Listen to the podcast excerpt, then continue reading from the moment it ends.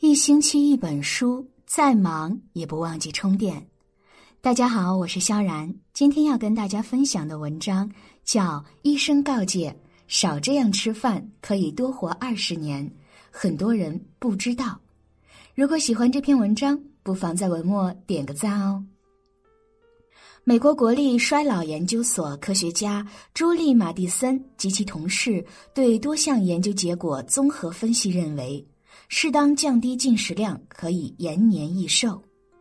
美国塔夫茨大学营养专家苏珊·罗伯茨及其研究小组对二百一十八名二十一到五十岁的参试者研究发现，食物摄入量减少百分之二十五的人，血液中耗胆固醇明显升高，肿瘤坏死因子减少百分之二十五。胰岛素抵抗降低百分之四十，整体血压更低。简单的说，这项研究表明，只需少吃一点，就有可能对抗衰老、延长寿命。饭量减三分之一，可以这么做。有人会说，如果连吃饭都不能尽兴，生活还有什么乐趣呢？其实不然，能够克制自己的口腹之欲，活得健康，才会有更长久、更持续的乐趣。饭量减三分之一，怎么个减法呢？不是说让大家不吃，而是七分饱。一般来说，这种感觉就是七分饱，觉得胃里还没有装满，但可吃可不吃。当然，依靠感觉判断的前提是不要吃太快。人们摸索自己七分饱的饭量，需要一个不断感受和调整的过程。有一个标准需要牢记。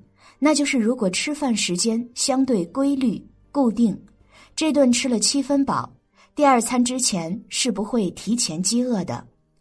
饭前喝汤，饭前喝汤有助于减少食欲，因为汤到胃里后，食欲中枢兴奋性会下降，使饱腹感提前出现。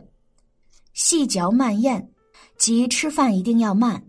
胃向大脑传达饱胀信息需要二三十分钟的时间，因此吃得慢些，意味着大脑意识到吃饱时，你所摄入的食物将比平时少。吃完应该马上离桌。有的人吃的差不多了，坐在那里还不走，看着桌子上的好东西，控制不住就又吃了，这样肯定就会多了。不要怕剩菜剩饭浪费。有的人已经吃七八分饱了，可看到那么好的饭菜剩下，太浪费了，就又拿起筷子想把它打扫干净，岂不知这一打扫肯定就吃得太饱了。多选择含纤维和水分较多的食物，蔬菜、水果、全谷食物和汤，这些食物可让人填饱肚子，因为它们占用了更多的胃部空间。避免食用大量低纤维干食。如椒盐卷饼或饼干，这些食物容易吃得过多，而你却不会感觉到饱。通过长期的减量，可以让人的心血管、肝肾、免疫力系统走出误区，进入良性循环，最终达到长寿、延迟衰老、对抗疾病的目的。八大黄金吃饭法则，请牢记：两餐间隔四到六小时，吃饭对于时间的把握很重要。如果两餐间隔时间太短，刚吃完上顿还没来得及消化就吃下一顿，影响肠胃和消化。最佳间隔时间是四到六个小时，这恰好是混合食物在胃里面停留的时间。不要狼吞虎咽，一般早餐所用时间以十五到二十分钟为宜，午晚餐以三十分钟左右为宜。每天尽量吃十二种以上食物。食物多样是平衡膳食模式的基本原则。每天的膳食应包括谷薯类、蔬菜、水果、畜禽、鱼、蛋奶、大豆、坚果等食物。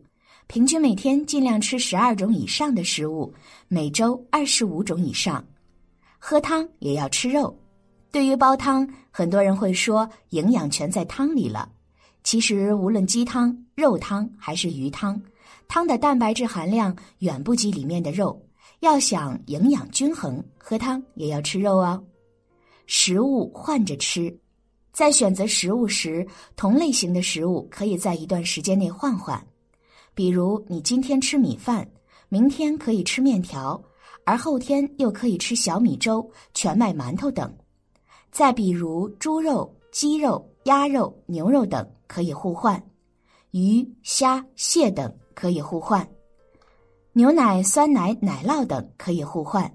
尽量在一段时间里保证品种更换、多种多样。吃饭不要趁热吃。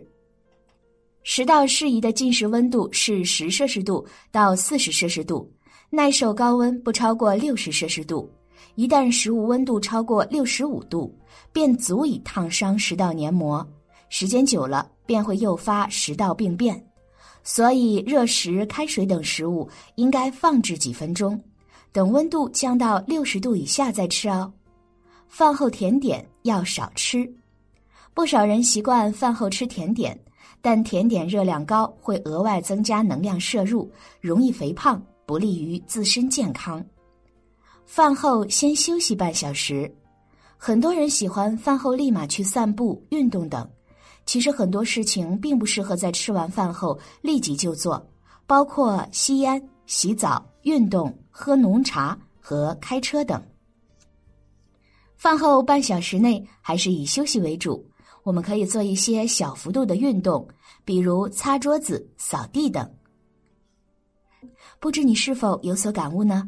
欢迎你在留言区抒发自己的感想。我们明天见。